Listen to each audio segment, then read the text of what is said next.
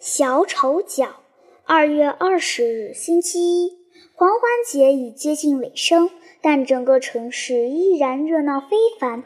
每个广场都搭着卖艺的一排排小棚屋，矗立着旋转木马。我们家的窗户下面也搭着一个用帆布支起来的竞技场，拥有五匹马的威尼斯小小马戏团便在这里表演杂耍节目。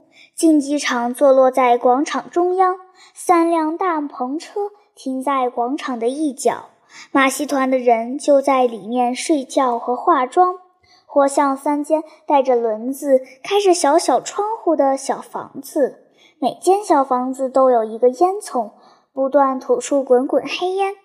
小窗之间的绳子上晾晒着小孩的衣物。马戏团还有一个女人，她给婴儿喂奶。管做饭还要走钢丝，可怜的人啊！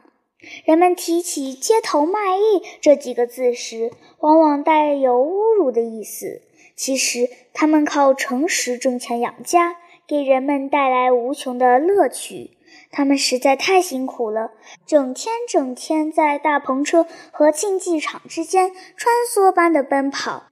天气寒冷，他们衣着单薄，只能利用表演的空隙，站着匆匆忙忙，随便吃上几口饭充饥。有时候，挤满棚屋的观众正在兴致勃勃地欣赏演出，忽然一阵大风掀开了帆布帐篷，汽油灯也灭了，表演只得告吹。遇到这种情况，他们不得不把票钱退给观众，还得连夜修好棚子。马戏团里有两个干活的男孩，我父亲认识其中一个最小的，他是班主的儿子。他是穿过广场时被我父亲认出来的。去年他在维多利亚·艾玛努埃勒广场表演马术时，我们曾见过他。他长高了，大约有八岁的样子，是个很漂亮的男孩。他的脸蛋圆鼓鼓的，皮肤棕色。一副顽皮的样子，浓密的黑油油的全发从圆锥形的帽檐下露出来，打扮得滑稽可笑。他穿一件大布袋似的白色衣服，袖口上镶着黑色绣花，脚上是一双粗布鞋，活像个小淘气鬼。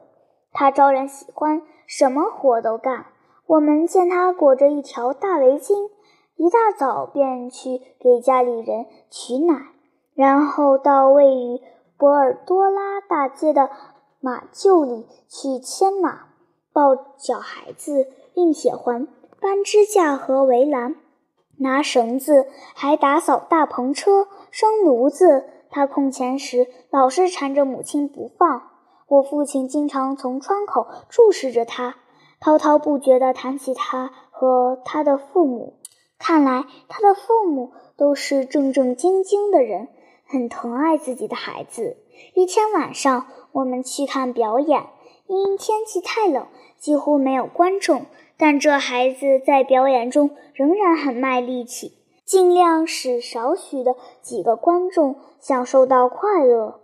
他有时一个接一个翻跟头，有时抓住马尾巴东张西望。有时独自两手着地，两脚腾空，缓缓爬行。他棕色的小脸蛋漂漂亮亮的，老是微笑着唱歌。他父亲穿着红绒衣、白裤子、脚蹬高筒靴，手执鞭子，看着儿子表演，愁容满面。我父亲对他们心生同情。第二天，画家德利斯来访时，我父亲对他谈起此事。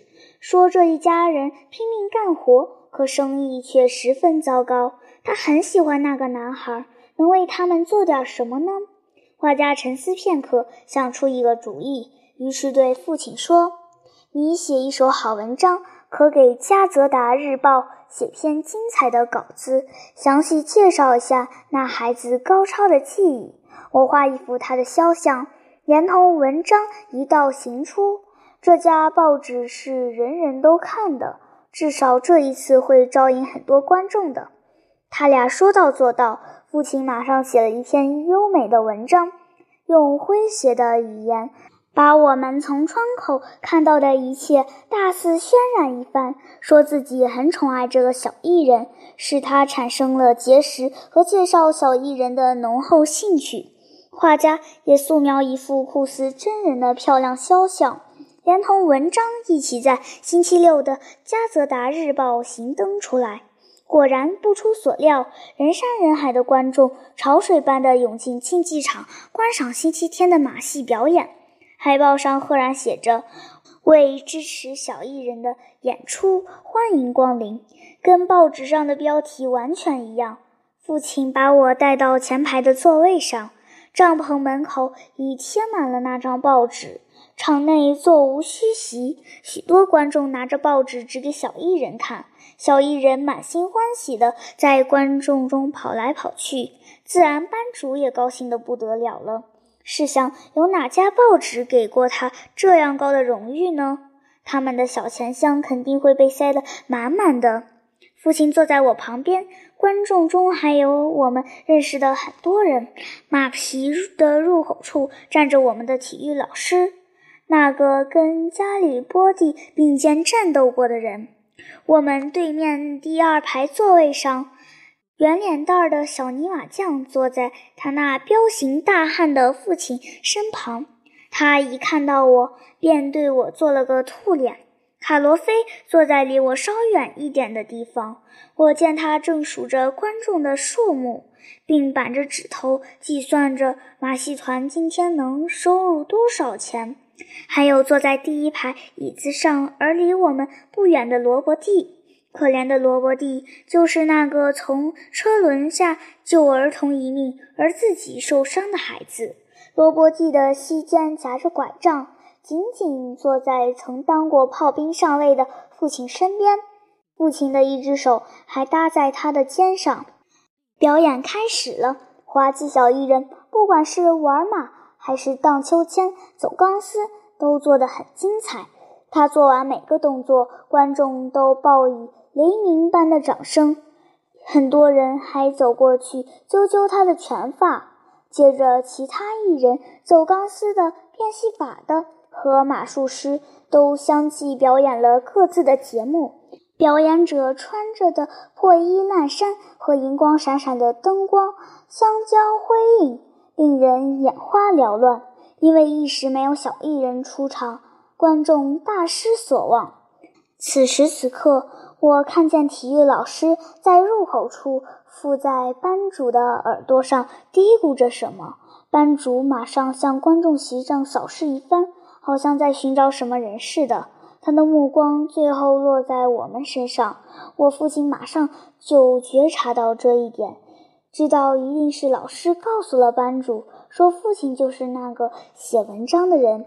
父亲不想让班主来谢他，便起身对我说：“恩利克，你留在这里，我在外面等你。”小艺人跟他爸爸咕囔了几句，又上场了。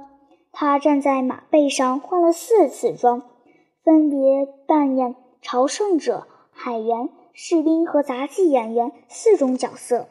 他每次经过我跟前时，总是望着我。他卸妆以后，手拿小丑帽，在场内来回走动，大家都向里面投放钱币和糖果。